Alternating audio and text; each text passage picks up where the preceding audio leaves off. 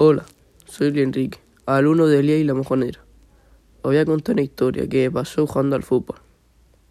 Os voy a contar desde mi casa. Os cuento esta historia para realizar una actividad del instituto. Bueno, empecemos. Estábamos en un partido cuando el portero contrario tenía el balón en su área.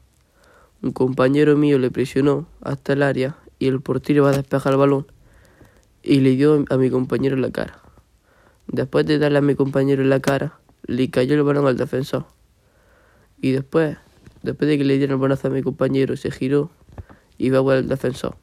El defensor la iba, la iba a despejar también y conforme se giró, le dieron otra vez la cara. Pasaron unos 5 segundos después de, los dos balonazos y se cayó desplomado. Estuvieron allí ayudándole pero no pasó nada, no ocurrió nada y seguimos jugando. Hasta luego.